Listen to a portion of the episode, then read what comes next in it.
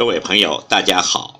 又到了荔枝 FM 五七九四七零又一村电台的广播时间。今晚要为您诵读的是网络文摘，讲究生活情趣有多重要？哗众取宠的时代，更需要一点温润的滋味。早有人吐槽，现在随便去哪家咖啡厅，都能听到有人在谈论创业、投资、电子商务，要么就是明星八卦、真人秀、新款时装。信息爆炸的时代，人们却总是在谈论同一件事。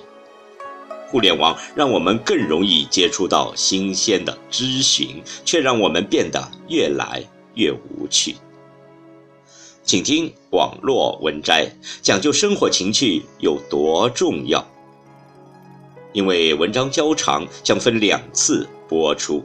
今天播出的前半部分。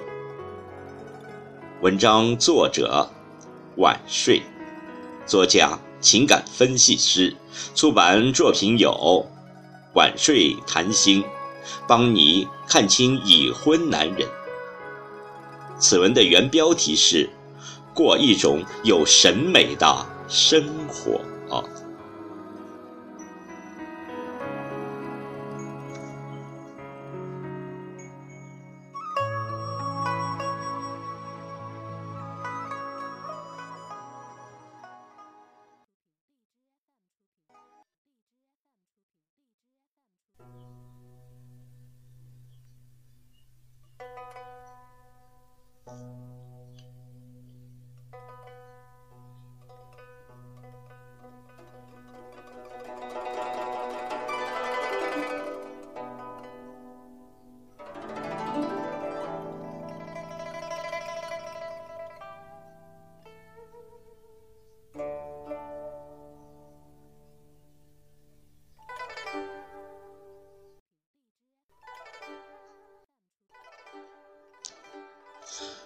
有人在网上晒自己家的一日三餐，都是家常菜，土豆、豆角、茄子，看起来虽然不够美观，但还是挺诱人的。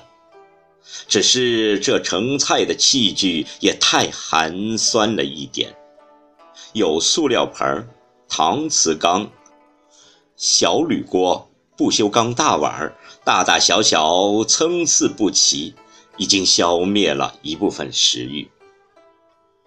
网友吐槽他的餐具过分混乱和粗糙，超市几块钱的盘子也不至于买不起吧？他自己也有点不好意思，说不是钱的问题，只是自己不讲究这些。反正就是随手能用的就拿来用了，没有考虑美观的问题。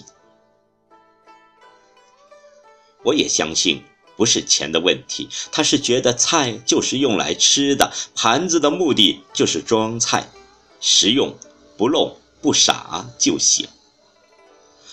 过度追求实用化的人都是这样，直奔目标而去，一切过程中的修饰和审美。对他们都没有什么意义。我家有个亲戚，看存款是个有钱人，看居住环境是个穷人。上世纪八十年代简装修，油漆斑驳的旧家具，大脑袋的电视机，比我们单位的扶贫对象过得还清贫。问他。怎么不拿出点钱装装房子呢？他说：“能住就行呗，也不是皇家贵族，住的那么好干什么呀？”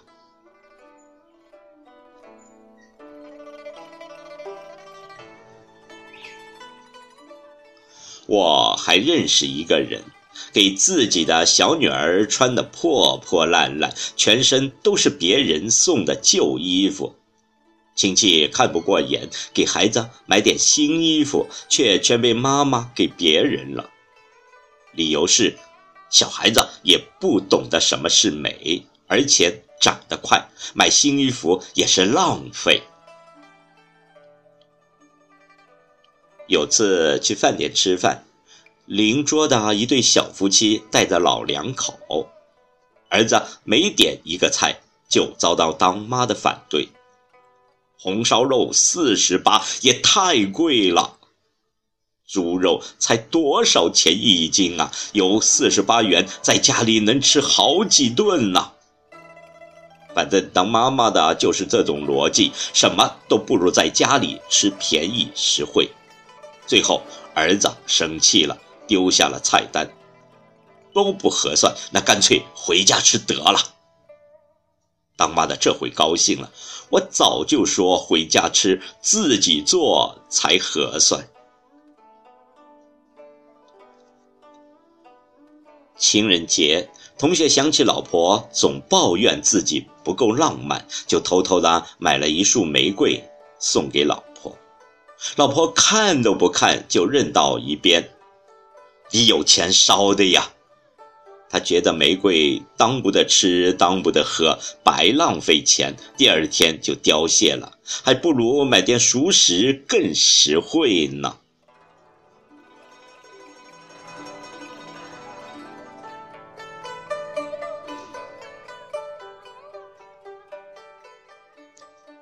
家里有个旧房子。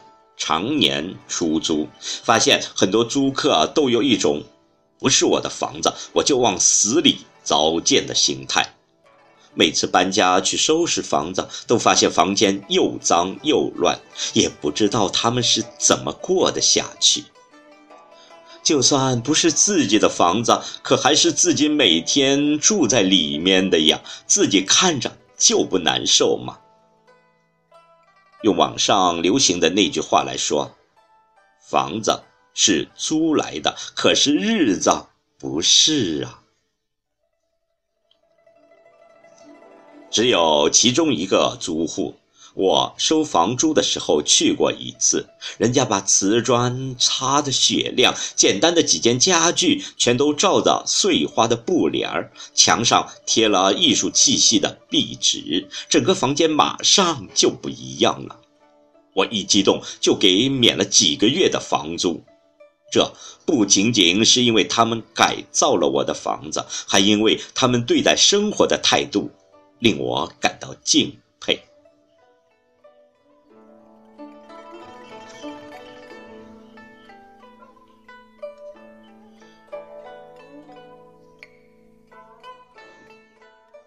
我爷爷以前做过木匠。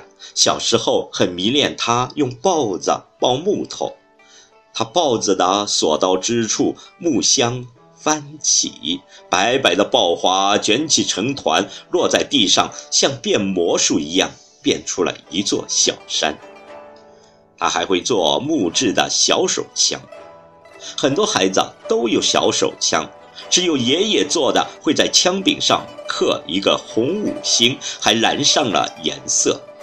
因为这个红五星的存在，这粗糙的小手枪顿时就不一样了。记得小时候，爸爸妈妈常带我们去看电影我们一家人穿上最好看的衣服，手拉手从家里走到影院。我妈妈还给我和姐姐戴上平时舍不得戴的。玻璃发卡，把额头的碎头发全都梳到后面去，两个小辫子上扎着小蝴蝶结。在温暖的黑暗中，只有屏幕上发出来的光亮中有闪动的人影。我们屏住呼吸，强以感动的泪水进入了一个神秘的光影世界之中。